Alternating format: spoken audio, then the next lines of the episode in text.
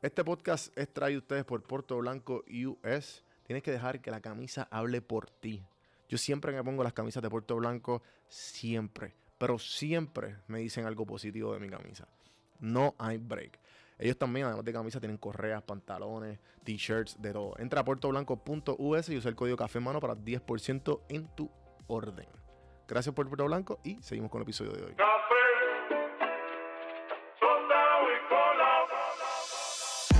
Escuchando Café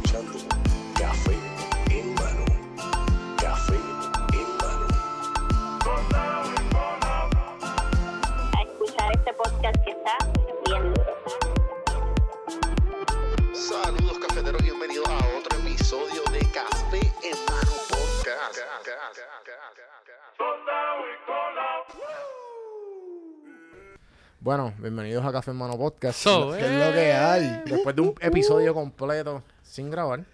Nos quedó de No, show. Me quedó, me quedó. Fue mi culpa 100%. Eh, llevamos unas otras cervecitas, pero estamos aquí. Damos, damos, dejamos saber qué fue lo que acaba de Eh, pasar. Sí, no, no, vamos a hablar de eso por encima, ¿sabes? Porque ya más o menos tenemos un formato, pero mira, aquí me acompaña, para los que no saben, me acompaña el que está usualmente detrás de las cámaras, César Otero, Uy. partner de Socializa. Que quería una introducción porque no... Pero me faltó Entonces- el, cabrón, me faltó el confeti como esto el marcano. Eh, como que- ra. Como dice la de palabra, ella trajo un... Ella puso toda la oficina. Diablo, con- sí, con verdad. confeti. Ella rompió. Eh, y Miguel Rodríguez, a.k.a. Ok, ok. Mr. Marketing. A la de orden, a la la cochera. Activo. Chulería, coming soon. Y nada, estábamos hablando, para continuar la conversación, eh, sobre el nightlife en Puerto Rico, lo que es, lo que ha pasado y, y pues la evolución, porque tú, tú llevas, ¿cuánto es, que tú, ¿cuánto es que lleva la cochera activa? La cochera lleva en la calle Loíza hace un año y cuatro meses prácticamente. Ok, Básicamente es lo que llevamos ahí. ya lo Y eso es un año y cuatro meses, brother. Y así, eso parece que ha sido. Toda la vida. touch. Es como esa los montaña- presidentes cuando, cuando empiezan la tu ver súper jovencitos y de momento, pues cuatro años después, tú los ves todos llenos de canas. Brother, es que lo que ha pasado en este último, o sea, han pasado tantas cosas que esto ha sido una montaña rusa. Pero bueno, es brutal, porque a nivel de negocio uno se ha tenido que reinventar, como que uno ha aprendido un montón. Es como que la verdadera prueba. El que se queda y resiste es el duro. Sí, no, definitivo. Y, y- y- y sé que los que escucharon o los que no saben, César y yo tenemos otro podcast, se llama La Fábrica de Ideas, y que Miguel estuvo, salió ayer. Ujú. eh, 100%, se- 80% seguro que fue ayer. Y, y pues hablamos sobre pues, un poquito de tus comienzos, de lo que has hecho. Que pues estudiaste, estudiaste marketing, hiciste una maestría en publicidad. Correcto. Tu papá tuvo, tiene o tuvo. Tiene, tiene. Tiene una, Una compañía de productos de belleza, de salud y belleza, de O sea, que te influyó mucho en ti. Sí, full, full. O sea, en la escuelita. Y como tú dices, la escuelita. Y entonces la cuestión es que me gustaría empezar con el tema de, del, de, de- de cómo llegaste aquí. De cómo se formó Miguel para tu tener, eh, formar experiencias en el nightlife. Porque sé que hemos comentado de alguna manera u otra que como que, ah, no, yo no quería entrar aquí. O sea, Sí, esto full. como que tú le estabas huyendo, tú estabas pichando, habías trabajado para clientes.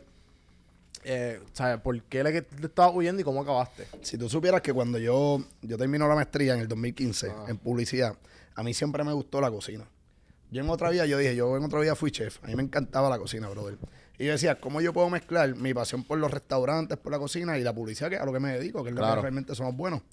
Y pues de momento me gradué en el 2015 de la maestría y me llega, me llama mi tío y me dice, mira, voy a abrir un restaurante aquí en la placita de Santurce, Ujú. el famoso chicharrón ahora mismo, que tiene ya do- dos localidades.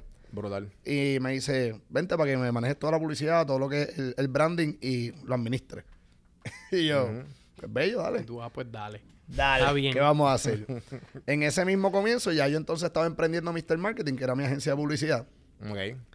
Y pues, mano, empecé a tantear, pero me di cuenta, y lo que les estaba diciendo ahorita, que de momento la, la industria está brutal, es súper chula, pero es bien drenante. Entonces, o te dedicas a ella full, Claro. o es bien complicado que tengas dos vidas, un trabajo diurno y otro nocturno. Entonces, pues como que estuve dos años y me encantó, pero le cogí un poquito de, de cosas porque pues es, es bien fuerte la industria. Y yo quería a última hora irme por el lado de, ¿verdad? Este, de, de la publicidad, el marketing, los negocios. La cuestión es que salgo de ahí, de ahí entonces surge, empieza a crecer eh, Mr. Marketing, me llegan muchos clientes de la gastronomía, de la industria. Mm. So que ya te conocen el uno- trabajo que has hecho en Exacto, exacto, exacto. Word of mouth y pues... Full. Y ahí uno esas dos pasiones. Entonces digo, pues mira, vamos a dedicarlo full a, a lo que es la, la publicidad gastronómica en las redes Claro. sociales. Y, y uno esas dos pasiones, y ahí empiezo. De momento, pues me caí un cliente de, de party, ¿verdad? De jangueo, Wave Chill Bar en Atorrey. Y pues me gustó, me gustó la cuestión. De momento empiezo a animar los parties, me trepo a la tarima y cojo el micrófono, le cojo el gusto. Y es como yo digo, todo en la vida es marca personal. Todo en la vida es cómo tú te proyectes y cómo tú quieras venderte. Todo en la vida es una venta, todo en la vida es marketing. Sí, no hemos hablado como tres o cuatro episodios de eso y yo creo que aquí también que al fin y al cabo Todo es una always, o sea, ten- we always end up selling something. Full. O sea, y, y si somos nosotros, o si somos la idea que queremos, Sí. cualquier tipo de idea. Y en el Todo. último episodio de la fábrica de ideas con el U- Ulises, que, que le dice a los estudiantes, ah, eh, te ¿tú eres bueno vendiendo? No, Y, hacho, no, no, no soy bueno, y te expliquen, qué sé yo, y cuando acaban dicen, pero tú me acabas de vender que tú no eres bueno vendiendo. Exactamente. O sea que eso básicamente resume Claro. lo que es el día a día. Todo, todo en la vida es una venta. Y el marketing tú lo usas para todo, brother, para todo. So, Cada persona es una marca. claro. Y lo que tú proyectes y lo que tú dejes ver de ti, pues es lo que te van a comprar. Y es lo que te, por lo que te van a seguir si quieres impactar con algo. Claro. So que nada, y me empiezo como que a animar los padres y de momento de, de Mr. Marketing con los negocios y con el, merca- con el marketing, de momento empieza el, el tipo de los paris. ¿Y, y cuál fue la aha moment de la cochera con lo- los socios? Como que cuál fue el como que, ah, estoy haciendo esto aquí. Esto va a pues, funcionar. Y el, te- los, o los- tú, tú, tú hiciste el, el roundup de los panas, los panas te buscaron a ti. ¿Sabes cómo fue ese mambo de. Rodolfo, Por- Rodolfo porque que- son, son tres somos socios. tres, somos tres. Rodolfo, que es uno de mis socios, él es básicamente el que trae al ruedo la cochera. Él me dice, mira, hay un spot allí, como una marquesina, amiga. Este... ¿Y tú querías o tú fue como. no, él yo no él te- quería. Él te, No, tiró no, la semillita. Yo te hablo bien claro. Yo soy un tipo siempre bien abierto a, a las oportunidades. Ok. Yo no le tengo miedo a nada. Y él me dijo eso y yo digo, diablo. Lo único que fue yo dije, diablo, meterme a la industria, lo que siempre he dicho que no quiero. Meterme, pero yo dije, bueno, tengo el crowd, la gente me sigue, estoy como que bregando con el marketing ya de los paris y eso. Y me, ahí, me, ahí siempre me gustó desarrollar los conceptos de, los de, los de los negocios, esa cultura, esa vibra. Ujú. Y nada, y ahí vamos a verlo. Cuando alzamos literalmente el garaje, estoy con Rodolfo alzándolo y él me dice, esto es una cochera, bro. Y yo dije, ese es el nombre, full, como que la cochera.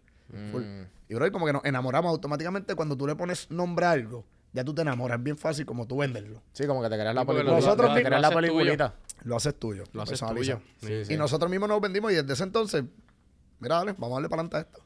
¿Y cuánto duró todo ese proceso, proceso de, Ya, yo me acuerdo como ahora. planning? En de- febrero alzamos ese garaje y lo que proyectaba abrirse en un mes y medio, dos meses, pues lamentablemente aquí por la burocracia gubernamental eh, vinimos a abrir casi cinco meses después. Anda, sirete.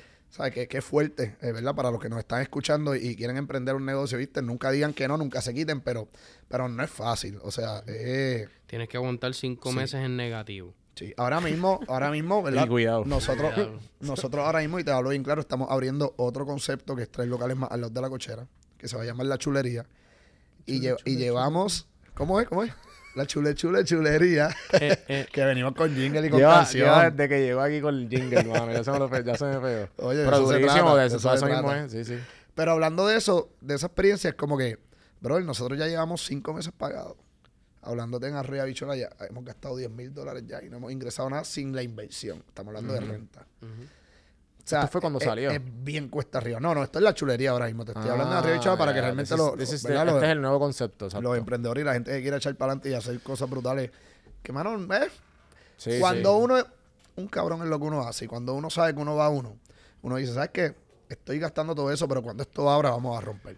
Y algo, ¿sabes? Yo quiero, yo quiero, tú que mencionaste esto de emprender y que lo, lo we, we- como que we dab it a little bit en la fábrica en el último episodio, del hecho de, del- del- de la división de nuestro tiempo. Mano, que yo he dicho como que yo he tratado de ser emprendedor, pero a la misma vez nunca he podido subsistir sin mi full time. Pero ¿qué pasa? No, como dijo Kevin, como que yo, yo siempre trato de estar ocupado en lo que, por lo que quiero trabajar en mi futuro. So que no importa de dónde estemos, del papel que, el rol que nosotros tengamos en la sociedad, es bien importante tú reconocer y hacer lo que puedas y seguir hacia adelante. Y ya con eso dicho, pues como que a la misma vez que si necesitas un full time, si, neces- si fue que tú tuviste este, las bendiciones de, de buena familia, de buena educación, de toda esta pendeja que te da, el punto es que haga algo al respecto. ¿Entiendes? O sea, ese- eso es lo que quiero decir, que no importa dónde tú estés, no importa, ah, no, porque aquel, porque a nosotros nos encanta señalar. Oye, brother, esto es como la famosa frase, oye, ya lo que suerte tú tienes. Ajá. Ya, brother, yo, yo, Pero realmente, oye, la suerte es provocar, la suerte es accionar, brother. Tú provocas y tú accionas Pero cuando... es que a mí, a mí, me, a mí, me, a mí me da una rabia la- esa frase últimamente, loco. El hecho de como que, ah, que, que, que- como que te va súper bien, como que, como diciéndote a ti que, que, que todo te cayó. Como que esta- la suerte es eso, es como diciendo como que tú no te, tú no te esmeraste. Sí, pero hay una frase que también dice que mientras más trabajo, más suerte tengo. Mm, exacto, sí, que, Y- que- que es como que el, el fondo de la contradicción El de, que de dice- como que trabaja y ya. O sea, y, te, veces- y te van a la, llegar. La suerte existe, pero el que dice que... O el que le adjudica todo a la suerte, usualmente es un vago.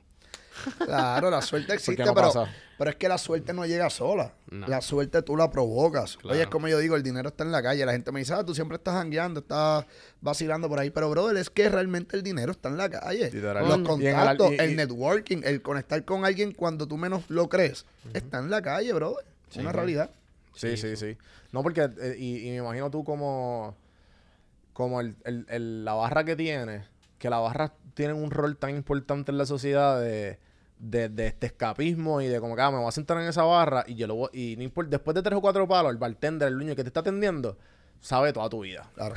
¿Entiendes? Sí, como sí, que sí. ese es un rol bien Es importante. una responsabilidad brutal. No, y después de borracho que uno le cuenta todo. por eso es lo que te estoy diciendo, que, La que lo- lo- yo estoy seguro que la mi- le- un, un porcentaje bien, bien, bien alto, y si no son todos los clientes que tú tienes, o- y, y- y que tú sabes de dónde están, cuánto ganan, sus problemas, su chilla, ¿me entiendes? Sabes todo, cabrón. Sabes cabrón. todo. Oye, un saludo a todo el corillo de la cochera, a todos esos clientes. No voy a decir nada específicamente de ustedes, pero. Especialmente que me dijeron tal día y tal día.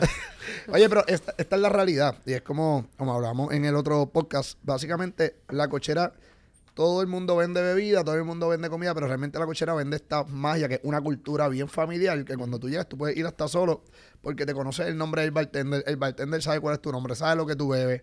Y si no hay nadie, si no hay nadie con quien hablar, hables con alguien. O sea, se da, ahí tiene una vibra que realmente, ¿verdad? Todo se ha hecho con una estrategia, se ha desarrollado, no es que ha nacido así porque así pero ha sido bien exitosa por eso. Y eso, oye, a mí me encanta mi propio negocio por eso, pues es como que hasta yo voy y la gente me saluda y es como que yo me siento brutal, ¿me entiendes? Claro. Como que igual ellos, es la vibra. Sí, no, no, y, y- y tú mismo, y, y la creaste. ¿Sabes? Que no.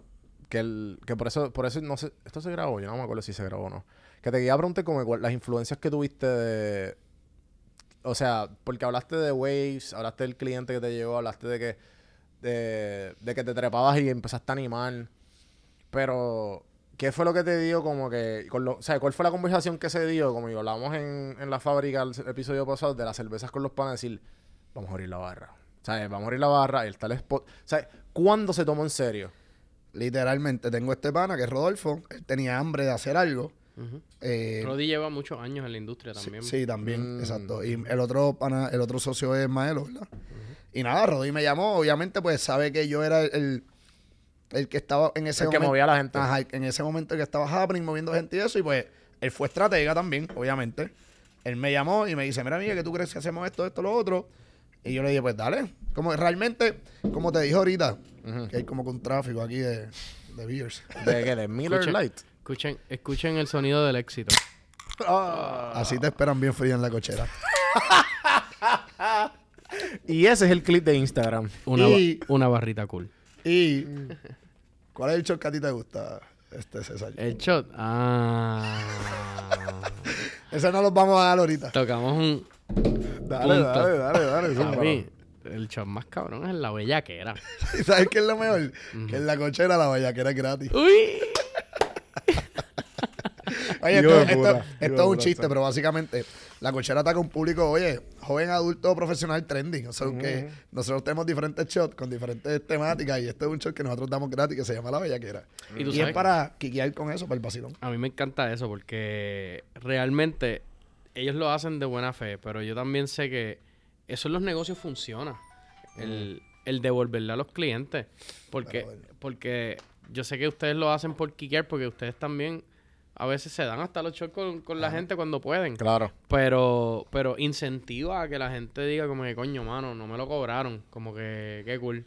Brother, es que en ningún Y eso es lugar. cultura. Eso no te cuesta Mira, nada. hay ¿Qué un- te ¿cómo- cuesta eso? Hacer, hacer una botella de shot gratis. Pero, ¿qué impacto deja en el cliente? Brother, deja todo porque en ningún lugar tú vas donde tú vas con la mentalidad de consumir. En ningún lugar tú vas con la mentalidad de que me vayan a regalar algo. Sí. Cuando nosotros abrimos, y- todavía lo hago, cuando nosotros desarrollamos cositas nuevas en el menú, bro, yo digo al chef que lo haga y, saco y le doy muestra a la gente gratis para que la gente me dé el No feedback. sé, no sé si ha, no sé si has hecho esto. am, pero. Ajá, pero ¿qué otras cosas hace? Acaba, acaba de ese thought. Pa, pa- No, básicamente eso, mira, la, lo importante de, y yo creo que el éxito de la cochera ha sido que nosotros reconocemos quiénes son los clientes, quiénes son los que van constantemente. ¿Qué comen? ¿Qué toman? Full. Y yo soy una persona, y todos mis partners lo tienen bien claro, que por ejemplo este cliente va hoy, cumpleaños. Bro, nuestros clientes que más fieles van, nosotros siempre en su cumpleaños tenemos una botella gratis. De lo que tú ves, una botella de Tito y se le pone el mismo flow del masking tape con su nombre, felicitaciones y todo. Vamos a ponerte a prueba. Eh, ¿Qué yo, Yo bebo? cumplo mañana. ¿Cómo? ¿Qué yo bebo? No hablo español. Yo, yo bebo Miller Light. Pa- No, no, no, no. Yo bebo, yo bebo. Ok, para que te la aprendas. Tú, tú bebes, yo sé que tú Yo bebes. bebo- yo bebo un- yo bebo un montón de mira, cosas. shot de pama con coco. No, pues no son de Pama. Bueno, los pido. Mira, charlatán. Sí, pero normal, nos damos patrón. Pero el, el- no, no, no, pero el chocolate cake. El chocolate Uy. cake. Ese es el que. El ¿Qué es eso? chocolate ¿Eso es cake. un shot? Eso es Brother. frangélico con tito. Pero, Bro. ¿sabes, pero ¿sabes qué? Sabe demente. Sí, eso es como un. Sabe como a un- bizcocho. como un Sabe White a Russian. bizcocho de Como White a bizcocho de chocolate, manín. Literal. Wow. Eso es un Black Ru- Eso es un White Russian. Tranquilo que cuando Son salgamos de vodka aquí. con- Probably, ajá, yo creo que Sí, el Black así. Russian es el. Ese mismo, pero con calúa. Va, Calúa y vodka. sí. Exacto. No te preocupes, ahorita los probamos y. No, pero, pero titos con Perrier y mi rajita li- de limón. Uy. Mm. Bueno, pues básicamente esa, esa temática de conocer a tu cliente, de saber cuando, oye, aunque yo no te conozca, pero yo sé que eres cliente ahí, y yo veo que te has dado eh, cinco, cuatro palos, oye, yo estoy al lado, yo te invito el, el- el- el sexto. O sea, eso no me cuesta nada a mí. No Pero el siempre. impacto, no siempre, vamos. No, no, pero oye, pero el que sabe, el que me conoce y sabe, es, verdad, es verdad. Y, igual lo hace Rodolfo, lo hace Maelo y, lo- y los bartenders están autorizados para hacer eso. O sea, hermano, no nos cuesta nada. Al revés, estamos siendo agradecidos por el patrocinio. Y como en Mm. ningún lugar hacen eso, pues dicen, diablo, coño, se sienten con la reciprocidad de seguir apoyándote. Claro. Y eso vale oro, brother. Sí, no, y, y, y con eso, y ahí quiero añadir lo que iba a decir ahorita, que no sé si han visto la, el, el show que se llama Bar Rescue. Claro, con John ¿Cómo se- Taffer. Es John Taffer, loco. Yo vi un video de John Taffer en Instagram. Y esos videos de, de un minuto y pico que te enseñan algo, whatever. Pero vi, el- vi algo bien que, que nunca se me olvidó. Y era básicamente como tú, como eh, bar o restaurant owner, saber que esa, per- que esa persona es nueva. Y esa persona, para que asegurar que venga otra vez, porque hay un porcentaje de no sé cuántas personas entran por primera vez. comeback, exacto. De, que comeback. Y él dice que, que una buena manera es con tener servi- una servilleta de un, ser- un color específico. Y ese color específico, saber, esa persona es por primera vez. O que tú le vas a dar la mejor Sí, experiencia le, del dan- mundo. le dan la verde Le- porque tú eres nuevo. Entonces le dicen, ah, pues le vas una servilleta roja, se la pones al lado del platito, que ellos no sé ni cuenta se den. Y, y entonces de momento, ah, pues, eh, te- ¿cómo estuvo ese plato? Ah, pues toma un- le das un, un- le das este, el dessert gratis y después al final le dicen, ah, pues, eh, gracias por todo, toma 10% para tu próxima visita. Claro. Y, Y en automáticamente hay un, sí. hay un porcentaje Sí, mucho más de alto de fidelizar que- al cliente. Exacto. Y eso es algo, mano, que yo, yo Y después del segundo o tercero, they always come back. de por sí, los negocios tienen que tomar riesgos calculados. Y eso es un riesgo calculado, porque ya el cliente está dentro de tu negocio y es una inversión en vivo. Full. So, tú no estás perdiendo tu dinero en brindarle una mejor experiencia a alguien, porque esa persona te va a dar el marketing más caro, que es el word of mouth. Claro. Es el más Sí, efectivo. literal. Mira que y, y aquí muchas veces ah, yo, o sea, no sé, no quiero tirarle la cultura porque yo amo a Puerto Rico, pero en verdad es que Yo creo, que, yo, creo que depende, yo creo que depende, por ejemplo, este, mi- yo con mis socios, básicamente siempre tenemos la, la visión. Uno es el financiero, que uno es que, ¿sabes? Siempre el más aguantado. Y es una, norm- es- es ¿Será una ese modelo? No, no, digo, en verdad todos son flexibles, pero siempre hay uno que es aguantado, el otro un poquito más conservador. Yo soy siempre el de la persona, el de la, el de la mente que dice, no, no, no, hay que dar para, para tú sabes, para, Para recibir el vuelta. corillo. So que esa, esa cultura yo creo que la he inyectado bastante bien, porque eso no se ve normalmente por ahí. Y no entiendo por qué no se ve. Es que es más como yo creo que cultura de antes. Porque en los chinchorros de antes, este, siempre están estos personajes Que en la regalan. barra. Exacto. Sí, y que regalan Y- siempre algo. Sí, te, te Son- regalan y, algo. y ustedes lo que pasa es que han creado una cultura de fidelidad también. Porque todos los weekends allí la gente va. ¿me Full, entiendes? full. O sea, aunque sea la- un día. Las mismas caras. Brother, yo tengo clientes. Liliana, un placer ahí. Liliana y Jody ahí en la casa. yo tengo clientes que van los cinco días, brother. Ujú. Los cinco días y que, y que se vira un trago. Ya ellos saben dónde está el mapa y lo buscan y mapean. Y, mapean yo, mira, no, yo lo hago. Yo lo Qué Pero duro. de eso se trata. Es como que Sí. es algo súper cool realmente. Que ese, by the way, eh, Bebe- un concepto nuevo. Beber en confianza. Qué duro, loco. nuestro corillo, nuestro corillo se ha formado. O sea, tú sabes que los corillos evolucionan y cambian. Ah. Exacto. ¿verdad? Nuestro corillo de, de amistades realmente se ha tornado ahora en, en gente que realmente son clientes y han pasado de ser clientes a ser panas Sí. y a ser familia, por decirlo así. Claro. So que a ese nivel está, está de cool. La barrita cool. La barrita, cool. qué duro. No, pero ahí vamos, es básicamente, mira, y todo esto redunda en algo. Es como tú eh, impactar el mercado con una ventaja competitiva. ¿Cómo te puedes diferenciar de... A mí no me dice, a mí no me gusta decir competidor porque para mí no existen los competidores, al revés, esos son la motivación. Pero cómo tú te puedes diferenciar de todo lo que tú tienes alrededor y decir, todos venden alcohol, pero yo quiero ir a donde ti porque tú tienes esto que este no lo tiene. Y todo el mundo tiene que tener su valor añadido. Pero cómo tú juegas con una estrategia a que tu valor añadido esté acá. No, sí, y apostar a que todo el mundo tiene un gusto distinto. So, hay bizcocho para todo el mundo. Claro, no, definitivo. No, y, y también, yo pienso que eso es como que más de la, de la nueva escuela, porque pues, obviamente el, la, la gente como que, por, por lo tanto, la gente que lleva muchos años en la industria son más celosos. Como que, ah, no, porque en tal sitio que se copiaron de mi tal de esto, es como que, Sí, pues es que también están viviendo el cambio. ok. Y esas personas también pues llevan muchos años haciendo las cosas de una manera. Exacto. Y es bien difícil, como dicen por ahí, este, teaching old dog new tricks. Sí, pero es que, es Este- que no entiendo, porque, ejemplo, vamos a poner que una de las industrias más importantes ahora mismo, yo estoy, yo estoy trabajando en la área de videojuegos. O sea, yo, yo estoy con Metro Sports GG, estoy haciendo, llevo un proyecto varios meses, estamos tratando de hacer los torneos mensuales de videojuegos, que tú y tus panas están aburridos, juegan todas las noches, ¿por qué no? Pagar unos 30 pesos a ver si, si ganan y si no, pues la experiencia de cogerlo en serio y pote, competir. ajá. La competitividad. Y nada, pues esa es la experiencia que estamos, estamos brindando y nos ha ido súper bien. ¿Qué pasa? Eh, es algo bien loco lo que yo aprendí en el área de videojuegos porque es que es tan y tan grande que, loco, yo estoy, yo estoy, yo estoy tratando de buscar. Mi bizcocho son 60 millones de jugadores en Call of Duty Warzone nada más. En Warzone. 60 millones. Eso está cabrón. Entonces, yo te estoy diciendo, ah, pues dale, pues yo te voy a ofrecer eh, monthly, monthly tournaments y yo voy a ver mi competencia. Ajá, loco, pero mi competencia ya son, ¿sabes? Son gente que, Claro. ¿sabes? Viven de eso. si viven de eso, son streamers o tienen una audiencia enorme. Están en Twitch, Están en. Twitch, Sí, ¿me entiendes? sí. Como que, y entonces, ok, cabrón, que yo me quede un porcentaje. Y entonces nosotros te ofrecemos inglés, español, y a la misma vez estamos una experiencia un poco organizada y diferente porque son gente que somos aficionados y nos gusta y pues, obviamente te- cada cual tiene su cada cual tiene su especialidad, pero pero no está no está este sentido de competitividad no existe en el sentido de cuanto a ajá, loco, ahí son 60 millones de, ¿me entiendes? Como que Sí, el, Lo que pastel, pasa el es- pastel es bien grande. Lo que pasa Como es también, o sea, tienes que, tienes que ponerte los zapatos de un dueño de negocio físico.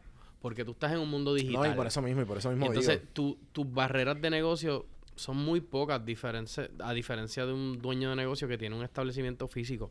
Imagínate tú, tú tener éxito por 20 años y que tu modelo de negocio tú lo hayas creado a base de una realidad y que de momento te cambie de un día a otro. O sea, tú te vas a encojonar, loco. Sí. Es Sí, es sí. súper normal, yo lo entiendo, pero se resisten al cambio, es normal. se resisten al cambio. Pero, pues, la vida es del que Porque si, por, cambia. porque si por 20 años he sido exitoso de esta manera, porque de momento llega fulanito de tal a hacer mi competencia y la gente me dice, no, tienes que cambiar o tienes que reinventarte.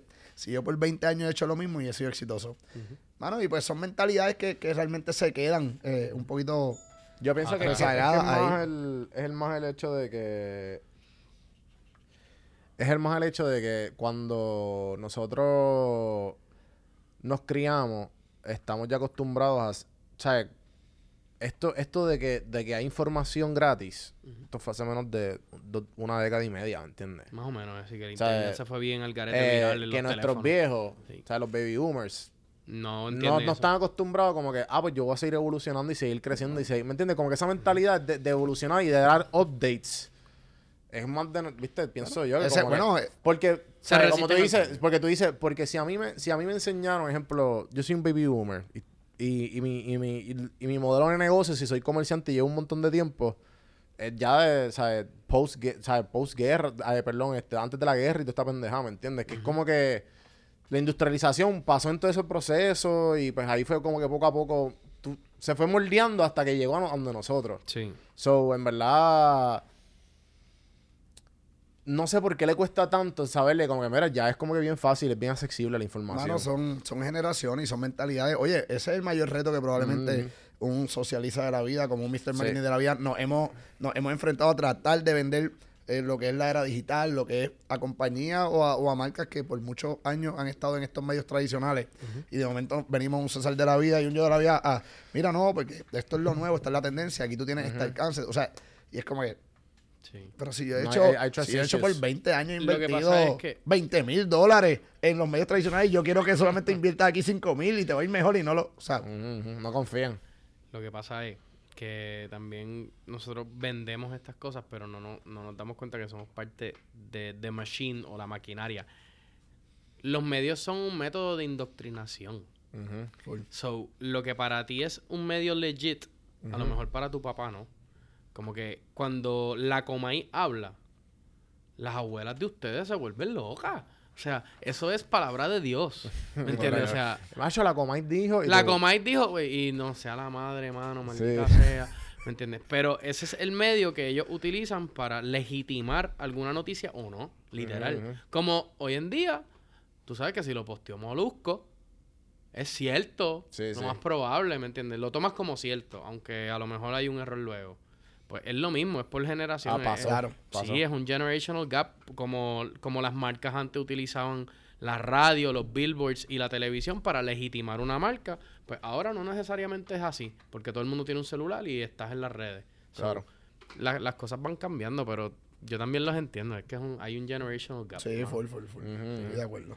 No, pero y, y, y eso mismo, como que el, el, el hecho de que estén abiertos a crecer Y a, a saber cómo. Pero hay, hay par de gente que también están dispuestos. Como que mi mamá ahora cambio. compra en. Walmart, loco, online y no hay que, o sea, Vamos a, Hay que de, tenerle miedo. vamos a hablar de esto y es un ra- una realidad. La pandemia también. Sí. hizo que literalmente o te adaptas o te adaptas. O te No hay mueres, break. sí. Sí, eso Ujú, que ahora mismo la tendencia digital eh, brincó cinco años, se adelantó por cinco, o sea, Sí. es absurdo. Sí, sí. So, y estamos hablando porque nosotros, bueno, hasta en nosotros ha impactado, pero realmente en nuestra generación de los padres y eso, no del todo ya. Yo, yo voy a mi casa y yo veo todos están ahí conectados y así, y es como que sí, sí, Sí, algo. antes esto no existía. Sí, es verdad, verdad. De hecho, hasta la pandemia hizo hasta que antes mi mamá, las redes sociales y nada, eso era full televisión, full HBO. eh.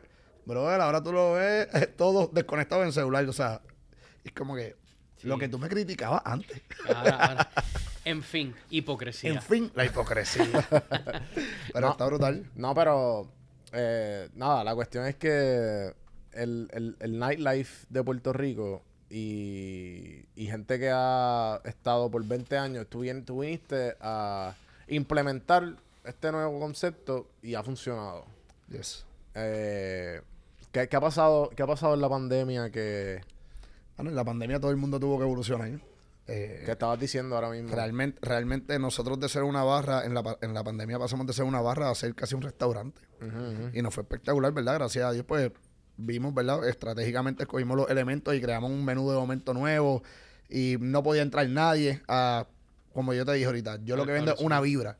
Y Claro. esa vibra ya no la podía vender porque no podía entrar nadie al negocio. So que de momento nos reinventamos, hicimos también un, un menú nuevo, súper estratégico, bien caché en las redes sociales, que los videos y las fotos Nació un servicarro. Nació un servicarro.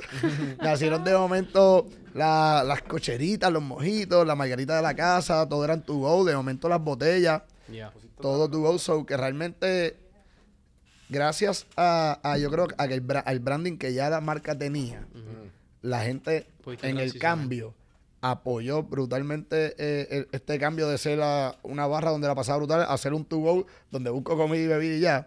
Y pudimos capitalizar gracias al apoyo de la gente porque ya la gente amaba la... Y es una realidad, no podía vender la vibra, pero las redes sociales, los stories, salíamos nosotros, mira, llega, visítanos, que hace tiempo no te vemos. Y como Y la eso- gente eso- llevaba tanto tiempo sin vernos, pues como que fueron. Cabrón, eso es lo que quería conectar ahorita. Se me ha olvidado, se me fue el hilo. Eh, que la realidad, la realidad nueva, que esa es la realidad de 20 años y eso es la realidad nueva. Hay tres realidades. Está la realidad digital, la realidad eh, que nosotros conocemos, la- el, mundo real, y está el tú, a, el tú a tú y nosotros. Como que, que, el hecho de que ellos están, están acostumbrados a otras dos realidades y esta nueva realidad que es el que es lo que nosotros nos vendemos constantemente. Cabrón, es que, que eso es, eso va a, la mano con las otras dos realidades. Sí. Entonces, como que, pero mucha gente no está ni en esa realidad. No sé si en- entienden el viaje.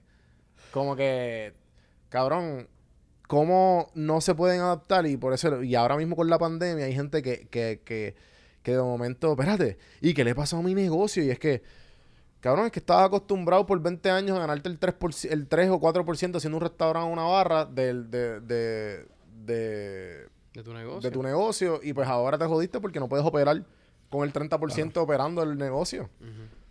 Eso que ahí vienes que lo- las Re- implementaciones que... reinventarte, reinventarte constantemente. Oye, constantemente tú tienes que, en estos tiempos ahora mismo, que todo lo que está pasando con la nueva orden ejecutiva, cómo cambia, cómo...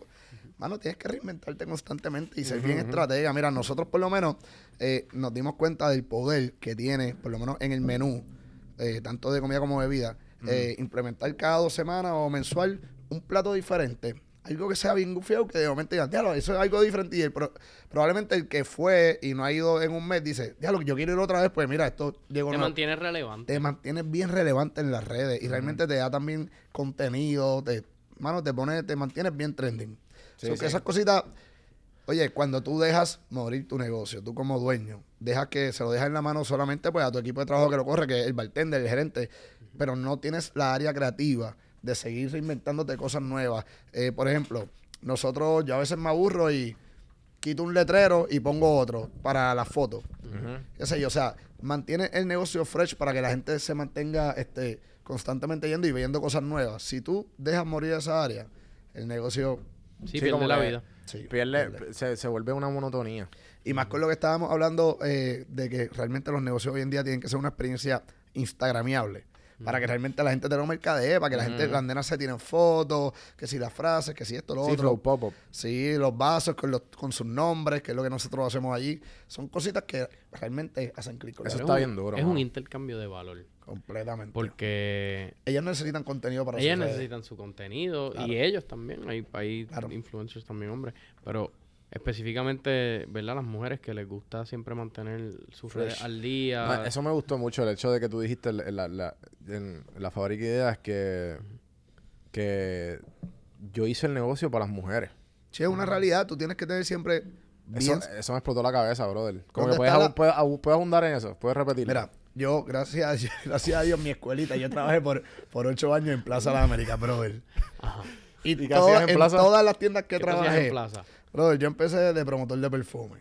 Yo trabajé en JCPenney, trabajé en Sears, Tú eres trabajé, el que yo le huía. trabajé en Macy's. Oye, trabajé en JCPenney también. y era supervisor de promotores. Después trabajé en una tienda que se llama L'Occitane, que es una tienda francesa de productos. Bro, yo daba faciales. Qué duro. A lo que voy con esto es que... con este dedito así. A lo que voy con esto, yo era el único nene que trabajaba, todos los demás eran, eran mujeres. A lo que Sí, voy con sí. esto es que yo trabajé toda mi vida con mujeres. Ok. Viví, este, me crié con mi mamá y mi hermana. Entonces, realmente, las mujeres son que tenemos aquí una visita aquí. La Oye, producción hoy en día no. hoy es mujer. La producción la, la consumidora principal en este, en este y en muchos negocios es, es- es el mercado femenino. Es Claro. el, es el género dominante. Claro. ¿Ok? Ok. Quería sacarte eso. Está bien. Pero a la misma vez, cómo tú logras entenderlas, cómo tú logras eh, jugar a nivel de marketing y de estratega para venderle algo o para llegar a ella o para persuadirla. Pues yo aprendí por muchos años a cómo obviamente vender. Yo vendía perfume, vendía, daba facial, vendía cremas de 300 pesos, de 500 pesos, una crema de una cara.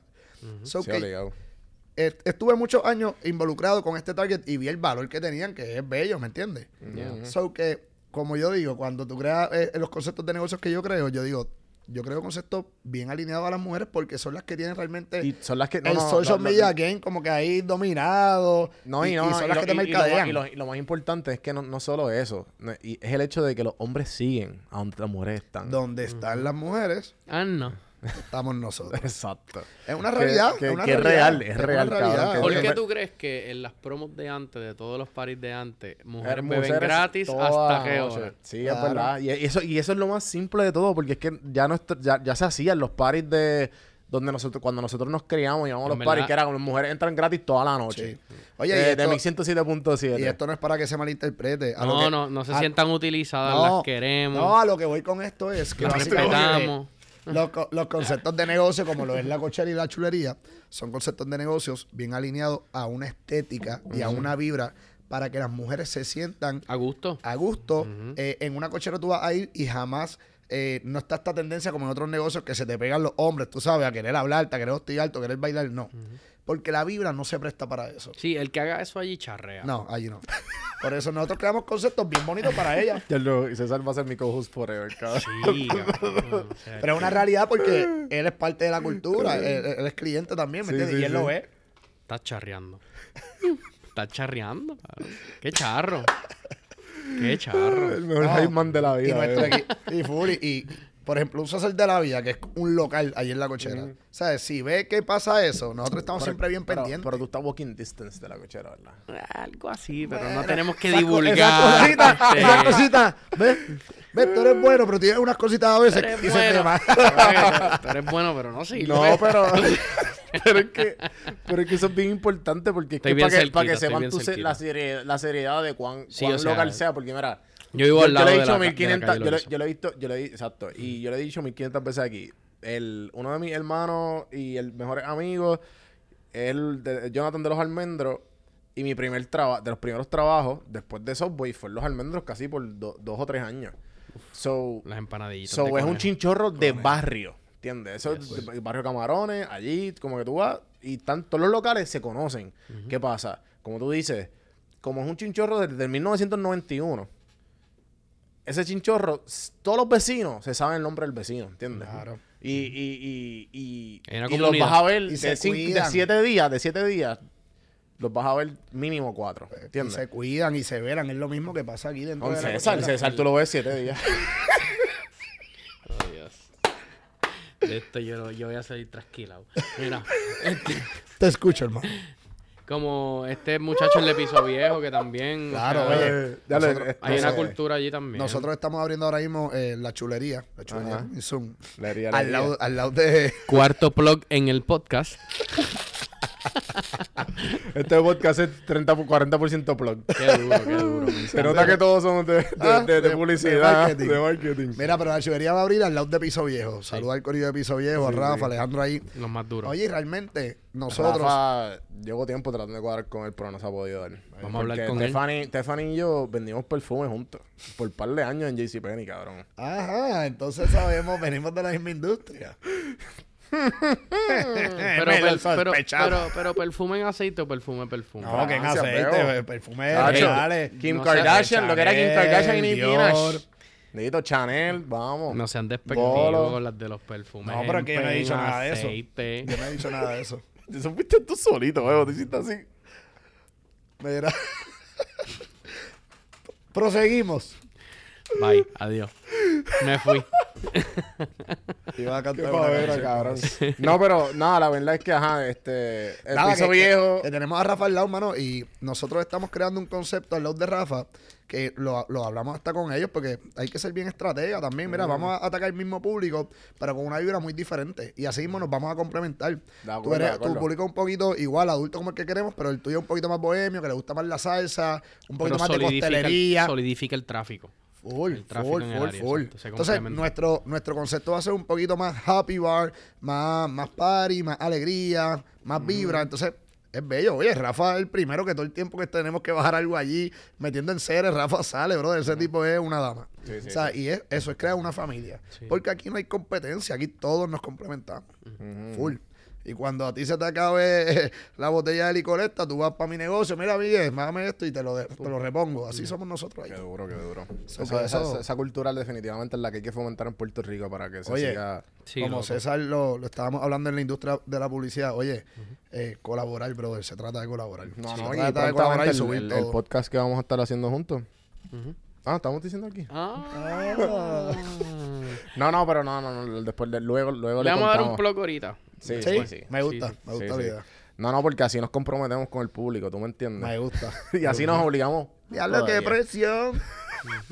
Eh, no, mano, y, y- y también yo creo que lo hablé con, con, con Isa de Palabreo, que, que algo que yo me di cuenta tan pronto, yo trabajé las redes y digital por mucho tiempo vendiendo contenido con PR sin filtro y conociendo el, el lado comercial, conociendo el lado más de, más de negociantes e independientes, de freelancers y toda esta cuestión, hay una competencia que no es, sea, ¿por qué? Sea, ¿por qué? Porque en verdad como que pienso que, ok, sí, como que porque tú no puedes tener, no sé, como que es, es tan irreal en el sentido como que porque estás pendiente del trabajo de los demás, enfócate en ti y ¿me entiendes? Como que No, no... tiene sentido. Tú gastas energía, brother. Ay, porque nosotros vivimos en la cultura del copy-paste. También. Bello. Abunda, por favor. Literal. Nosotros vivimos en la cultura del copy-paste, lamentablemente. Pero yo soy una de las personas que aboga y que tiene fe de que Puerto Rico va a salir de eso. Pero aquí, tú ves, ah, diablo, esto le funciona a él, yo lo voy a... Las papi... el- Cabrón, ¿cuántos carritos de tripleta y papitas yaroa tú has visto en todo Puerto Rico? O sea, eso parece una pandemia también. Claro. Eso es un, es un reguero de papitas con queso, bacon, sour cream y qué sé yo qué madre más. Ujú. Cabrón, inventate otra cosa, porque te tienes que copiar, ¿me entiendes? Pero, pues, whatever. Este, es un modelo de negocio que funciona y la gente usualmente se tira, ¿me entiendes? El copy Sí, como que- Y lo peor de todo es que Es lo más no fácil, no es es, la que lo fácil. copies, es que no, no buscas mejorarlo, no buscas ponerle tu toque de, de creativo, de, de valor añadido para que sea algo diferente, para que tenga ese twist. Pero no, no, No, lo copias igual. Sí, Sí, porque al final del día todos vendemos alcohol. Claro. ¿entiendes? Pero como tú lo vendes es lo distinto. Diferente, exacto. Sí, sí. Cómo lo vendes, cómo lo Es eso, y en lo- Puerto Rico, en Puerto Rico pasa, pasa eso mucho, lamentablemente. Porque hay mucha competencia. Pero es por, es también, Pero- es parte, es una, es una cuestión social. es- o sea, la economía aquí no la Mira, fomenta mira, como mira, se supone. Y, sabes, y me voy un poco político, pero no, no creo que me voy tan político. ¿Te acuerdas? O sea, la elección hace unas dos semanas atrás. Claro. Eh, o sea, no sé si vieron el video viral que se fue de quién estaba compitiendo contra Obama. ¿Lo vieron? El, el- Obama ya no corrió estas elecciones. No, ¿quién, quién estaba compitiendo contra Obama cuando Obama ganó? Ah, cuando el Obama... republicano. Este... diablo. ¿ves? Nos olvidamos. Era tan irrelevante que nos olvidamos. Eh, We love you, Obama. pero eso se fue viral. loco. Ser. el punto es que el competidor republicano, no, que era, fue... no, era, no era- no era Ted Cruz, ¿verdad? No, no, antes de eso. La primera vez fue. Chico, a lo que va a trip. Eh, nada, la cuestión es que este chamaco. Este tipo, este tipo, este tipo fue. Fue a la guerra. Eh, fue a Vietnam, si no me equivoco. Después, como que fue político. ¿No fue John McCain? No, no fue John McCain. No. Lo está Estoy buscando. aquí, eso. vamos a buscarlo, producción. Sí, sí, sí. Dale, sigue- lo que yo sigue sigo hablando pa- y, y- y corregimos. Porque ya la gente en el podcast, estos cabrones son un texto. ¿Están borrachos? Son un chorro bruto. Gente, relájense. Es una mezcla Eh, de las dos. fluir, vamos a fluir, vamos a fluir. Eh, nada, la cuestión es que el chamaco hace un speech de, de la competencia. Y, Papi. de que, y entonces lo- los la, gente, la gente gritándole a él diciéndole, no, eh, Obama me ganó. Y la gente, ¡bú! Y él, no. Hizo Papi. una campaña. Yo estoy bien duro. Exacto. Era él. Era John McCain contra Sarah Palin, Ok. que era su ticket de Exacto. vicepresidenta. Exacto. O sea, que ganaron y perdieron contra Obama. En el 2008, sí. Exacto. Yo. Luego hice un speech extremadamente bueno de perdedor, diciendo como que corrió mejor que yo, hizo mejor trabajo, es un buen hombre y va a hacer un gran trabajo. ¿Me Y- entiendes? Como que fue Cambió- como que, cambió completo. Sí, sí, Cambió completo. brother, ¿por qué no podemos crear eso en el sentido de que, ok, si tú eres mi competencia, voy a meterle mejor que tú, pero ¿por qué no podemos ser, ¿me entiendes? Este, ¿Por qué no puedes dársela? Colega. Exacto. Ahí está el Como que- Como que no se quedan que- mordidos. Sí, porque lo que pasa es que aquí la cultura, y no aquí, no quiero generalizar, porque en verdad No, yo creo, yo creo que hay de todo. Pero es en, en yo- todos lados, como yo pienso que en todos difícil. lados, en diferentes secciones, porque también he entrevistado gente de Perú, gente de Colombia y gente de Venezuela, que es del barrio. Te van a hablar del barrio, pero entonces van a, van a Estados Unidos y de momento Ya. abren todo este, todo- eh, conocen el resto, El ah, mundo. espérate, el mundo ven- entero. Ven mundo. Ajá. Ven mundo y de momento la burbuja se te explota y espérate, como que porque estoy pensando, tú que estás en Calle Loiza, me imagino que como que, ah, ok, dale, que se peleen por ese canto, pero hello, en Puerto Rico vienen, vienen clientes nuevos, o sea, eh, semanal, De turistas lados. de todos lados. Mira, brother, es lo que es lo que está pasando. En la calle Loíza está tan emergente que realmente cada vez nacen nuevos negocios. Y cuando nace un nuevo negocio, es el negocio que está en boga y a dónde va a ir la gente. A ese nuevo negocio, hasta mi misma clientela. Y yo no voy a estar, no, esto lo. Al revés, yo sea hoy, mano, el concepto está brutal. Esto es normal. Ahora mismo esa clientela es- está llegando allá porque es lo nuevo. Pero esa clientela va a volver otra vez a, a lo mismo. ¿Me entiendes? Igual cuando yo abra la chulería. Esa clientela va a ir, esto va a ser lo nuevo, lo que está en boga. Pero Do- ¿qué hace? plug. Pero ¿qué hace? no duda, esto es lo que nos dedicamos. Ah, no.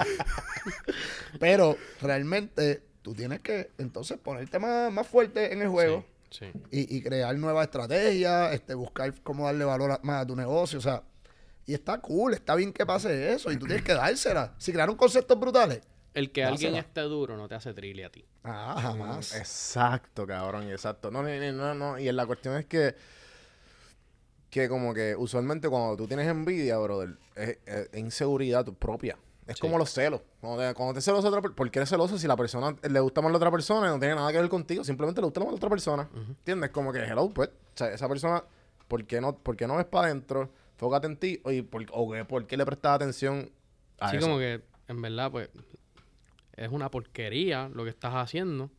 A lo mejor te gusta más esa persona, pero yo estoy cabrón. Exacto, y, literal. y tener ese Pero es que confianza. cuando, en verdad, cuando como uno que sí, sabe sí, sí. Ah, que uno es un 100%, duro en lo que 100%. uno hace, oye, ya sea en una relación, ya sea la, en la negocio. inseguridad, la inseguridad y los celos te van a entrar. Pues claro que no. Esto es lo mismo que en los negocios. Oye, estamos llevando al nivel sentimental Los que, mi- celos- que, los que celos mis amigos se me están poniendo aquí un poquito sentimental. Oh, Mentira. Dios. Oh, Dios. Pero es lo, mismo, Café es- Hermano es lo mismo que en los negocios. Full. Full, completamente. Sí, sí. Eso que uno tiene que tener ahí la inteligencia emocional bien, bien alta. No, definitivo. No, yo soy fiel creyente del, del estoicismo y de la meditación y de que no dejarte llevar por, por el día a día de las emociones. Porque pues nos dominan y llegan, pero no eres, ¿sabes? A mí me gusta decir, y, y me voy en el viaje rapidito y, y a- ahora aterrizo, a mí me gusta esta metáfora del- de, de la pintura. De que lo, de que lo, cuando te juzgan o cuando te dicen algo o cuando te dan algún, algún tipo de comentario que, que tú estás a punto de cogerlo, tú tienes que ser como el aire. Y, y lo que te están juzgando es la pintura. O sea que si tú tiras, si tú tiras la pintura al aire, ¿qué pasa en el aire? ¿Y qué pasa con la pintura? La pintura cae y no pasa nada. El aire se pinta. No. Cabrón, y, y cuan- cuando, yo leí eso, no me acuerdo en el uno de los libros de, de este mismo tema, fue como que, ah, ok.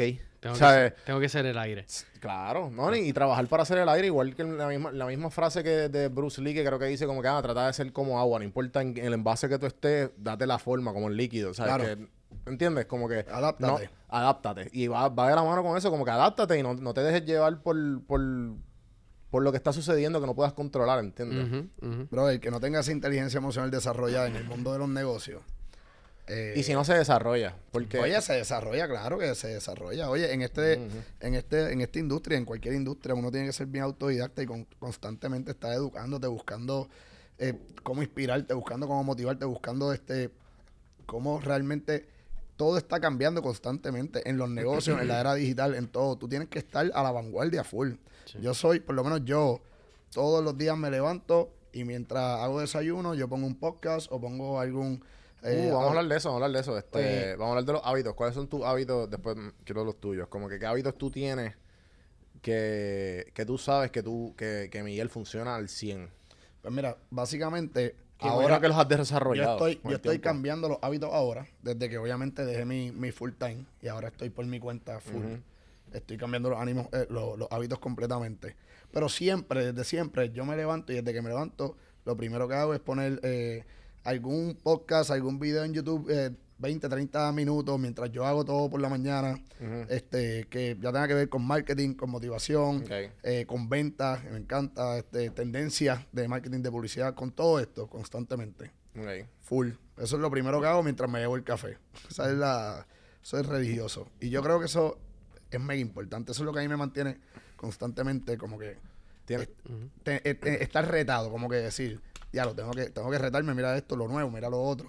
So que eso es bien, bien importante. Ok. Para y, mí- y- y te pregunto, ¿tienes al... Tú debes de saber esto full. ¿Cómo bregas con el hangover?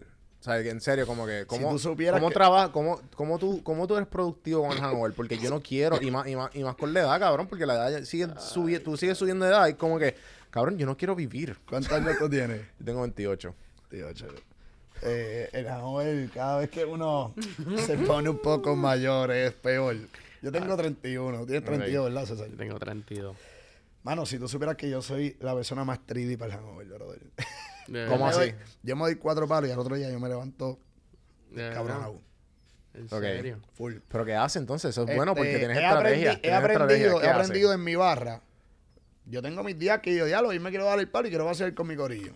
Y, y tengo el día que yo sé que al otro día tengo que producir o tengo que hacer cosas y estoy con el corillo y mis bartenders saben, "Oye, los palitos aquí. Yo te hablo bien claro, si yo estoy en la barra y no me estoy dando el palo, yo- me da un sueño terrible. Una realidad, me voy, no estoy ahí. So que, so que lo tu, tu, tu, tu antídoto es da- con- conectar nota. bueno, eso lo estás diciendo tú por experiencia propia. Pero la realidad es que si yo voy a producir, yo no puedo conectar notas. Si Por no eso. tengo nada que hacer al otro día, Estoy- pues. estoy exagerando, se, estoy se puede exagerando, conectar. claro. Pero la realidad, nada. La realidad, la estrategia es que si al otro día tengo que hacer algo, brother, cogerlo Uno. bien suave. Cogerlo bien suave. Por ejemplo, Pero hoy, café, comida, grasa, o sea, tienes que tener algo. mano, si supieras que no. ¿Sabes A- qué? agua. Cuando madrugo, sí, agua. Cuando madrugo, brother, cuando yo tengo que madrugar, yo, yo sé que yo no me puedo escocotar. Porque madrugar auto- con la resaca es Sí, no, malísima. está cabrón. Si yo tengo que trabajar hoy, qué sé yo, a las 4 de la tarde, pero y- me bebí ayer este El Orinoco. el Orinoco. Después que yo no tenga que levantarme con una alarma. Yo me levanto cuando me da la gana, a las 11, a las 10, a las 12. y ahí, pero madrugar, la estrategia es cogerlo sobre el día anterior. Ayer mismo, ayer mismo tenía un cumpleaños, tenía todo el corrillo activo, teníamos un lugar donde estábamos y todo el mundo, dale, quédate, quédate. Y yo, no, yo me quedé, pero estaba dándole el palo, pero bien suave. Mano, porque la realidad es que a mí la estrategia, a mí la, la resaca me, Sí, sí. Me azota, tienes- me le, azota. le- le tienes respeto. me azota. Y uno, oye, uno cuando está en esta industria, vamos a hablar claro, es una realidad, tú tienes que, que cuidarte, brother, porque si no te vuelves alcohólico, estás bebiendo todos los días. O sea, Sí, sí. So que no porque yo vaya a mi barra voy a estar bebiendo todos los días. So que tienes que, que buscar la forma y más nosotros que tenemos pues por el Happy día, pues, obviamente los clientes de, de marketing, de publicidad, de todo, so que tienes Sí. que, que jugar y no, y no irte en el baile de que todo el tiempo esto es jangueo, esto es party. Exacto. Aunque Sí, realmente hay que, hay que el saber, hay que vibe- saber el control. Aunque realmente el vibe que uno vende, porque ese se convierte en tu trademark, porque pues realmente la gente, lo donde está ese hombre, pues se pasa brutal, siempre está en el party, pero no necesariamente así. Ahí es donde, cuando estábamos hablando en el otro podcast, ahí es donde la gente se diferencia, ¿no? Tú eres Tú un ser humano, no una siempre estás pandereta. vacilando. Entonces, literal, literal. Hacho, yo quiero tu vida, tú siempre estás jangueando. Ajá, y Tú tú no quieres, mira, tú no quieres No, mi vida. Y tú gen- gendío, gendío. Oye, no la pasamos mal, Sí. pero es una vida, oye, ajetreada, es, es complicada. A veces nosotros, tú sabes, como que te ven como, ah, como, bro, yo me he encontrado gente en el shopping, yo estoy caminando solo, yo estoy, ay, pero ¿y qué te pasa? ¿Estás bello?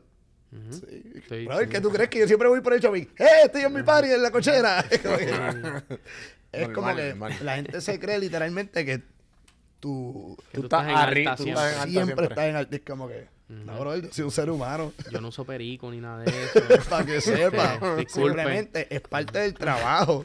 Full. Bro, la gente de verdad César va a que... estar aquí siempre. Sí, se sabe el de los punchlines, brother. sí, ¿verdad? Hype man. Pero eso se trata, mano. Es, es tú vender lo que, lo que tú quieres que te compren, literal.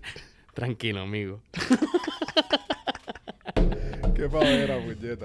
Eh, En verdad, si quieres que te diga mi rutina, porque pues yo creo que Miguel ya lo No, dijo no, la que- todo. En sí, te verdad, mi mano. rutina es tratar de levantarme temprano todos los días. ¿a qué- tratar. ¿Qué, qué se- qué significa eso?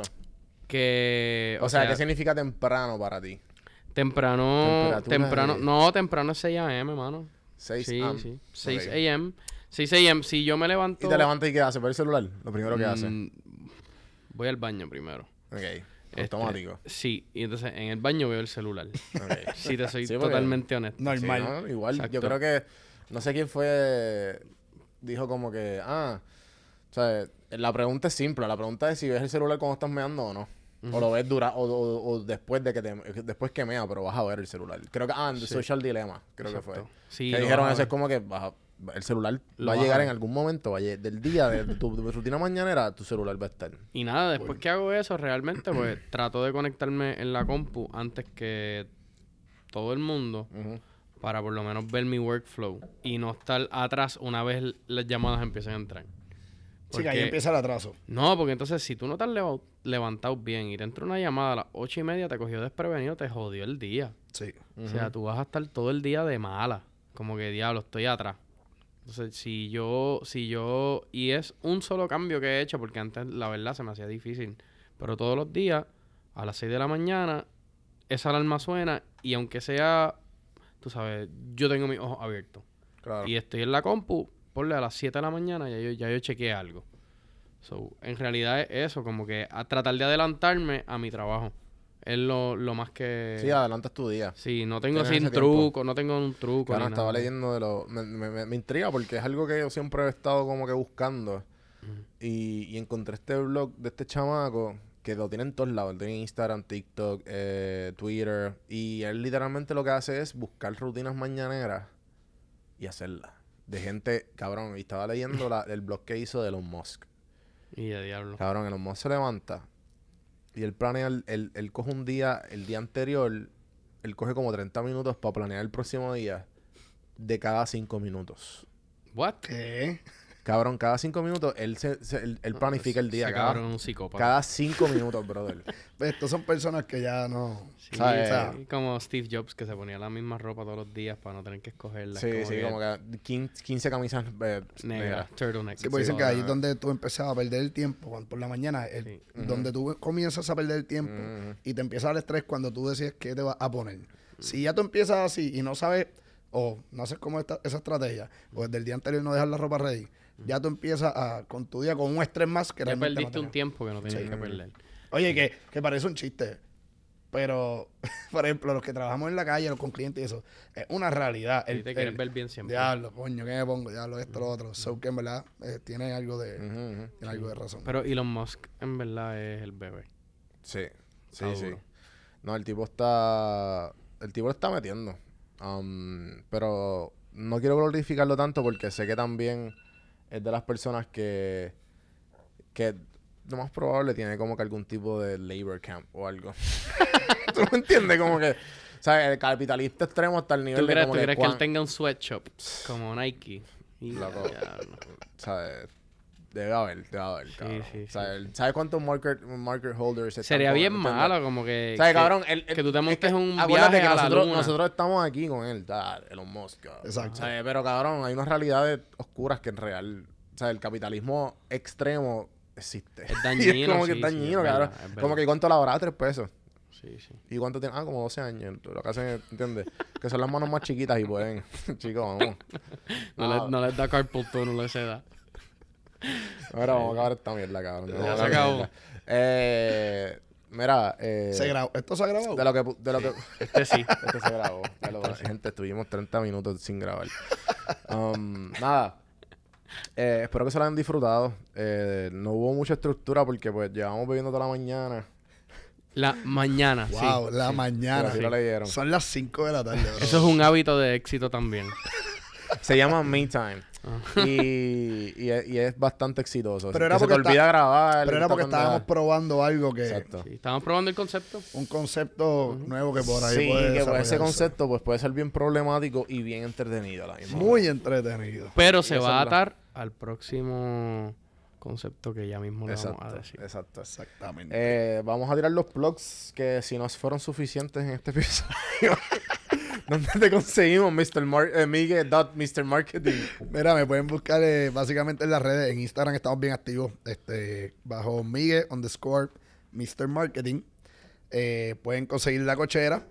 Si no lo había dicho. La cochera Como PR. la cochera PR, siempre activa allí en la calle Loíza. Y coming soon, la chulería. ¿Y cómo se dice? Chule, la chule, chule. chule, chulería. venimos venimos con jingle, esa venimos con todos los power, venimos con todos los power. Oye, la chulería allí en activo. Oye, y vacila plena, si tienes ahí una actividad de Navidad, también eh, soy plenero, así que nos puedes conseguir bajo También. Vacila plena en las redes. Pleneras virtu- eh, ¿Cómo es? Plenas virtuales a tu disposición. Está duro. Ah, duro, oye, hay chavitos del. PUA, vamos, vamos a contratarnos. no, no, este, ¿qué te iba a decir? Después de aquí, quería dar este fun fact de que no he ido a la chulería. No, has ido a la Y- cochera. Y, ah, perdón, a la cochera. Sí. Pero después de aquí, Pero después de aquí vamos para la cochera y... Y pues no, les diré, les diré en lo, en lo próximo que viene que pues no, no quiero dar tanta especificación, pero va a ser menos de tres o tres semanas, ¿verdad? Sí, sí, sí. Vamos a darle. Eh, así que espero que les haya gustado este episodio, gente. Acuérdense, mira, ¿cómo no me ayudan? Le acabamos de entretener por casi una hora. Tú me ayudas si tú vas a donjuandelcampo.com, tú te suscribes, tú le das like, tú le das share y si tú comentas, de nada, y ya. Eso es suficiente. Y si no, deja los ads corriendo, olvídate que YouTube me paga después. la clara. Eh, No gente, me gracias. DonJuanDelCampo.com en Café en Mano pueden leer un poquito, un poquito más de- del podcast y la fábrica idea. Que el episodio de ayer que salió, que sale Miguel, también está bien bueno. Y César aquí. De César, además de socializa, ¿qué más tú haces? Si quieres hablamos por 30 minutos más. No, no quiero hablar por 30 minutos más. No, pero, pero- Nada, no, no, nos pueden seguir también en Socializa. Así mismo nos buscan en las redes, en Instagram, Socializa. Este, y a mí, si quieren hacerse panas míos, pues ensalada, gram, este, en Socializa, me pueden buscar ahí. Porque es el Y- tipo más fit del mundo. Exacto. Claro. Obvio. Gente, gracias y- y hasta la próxima.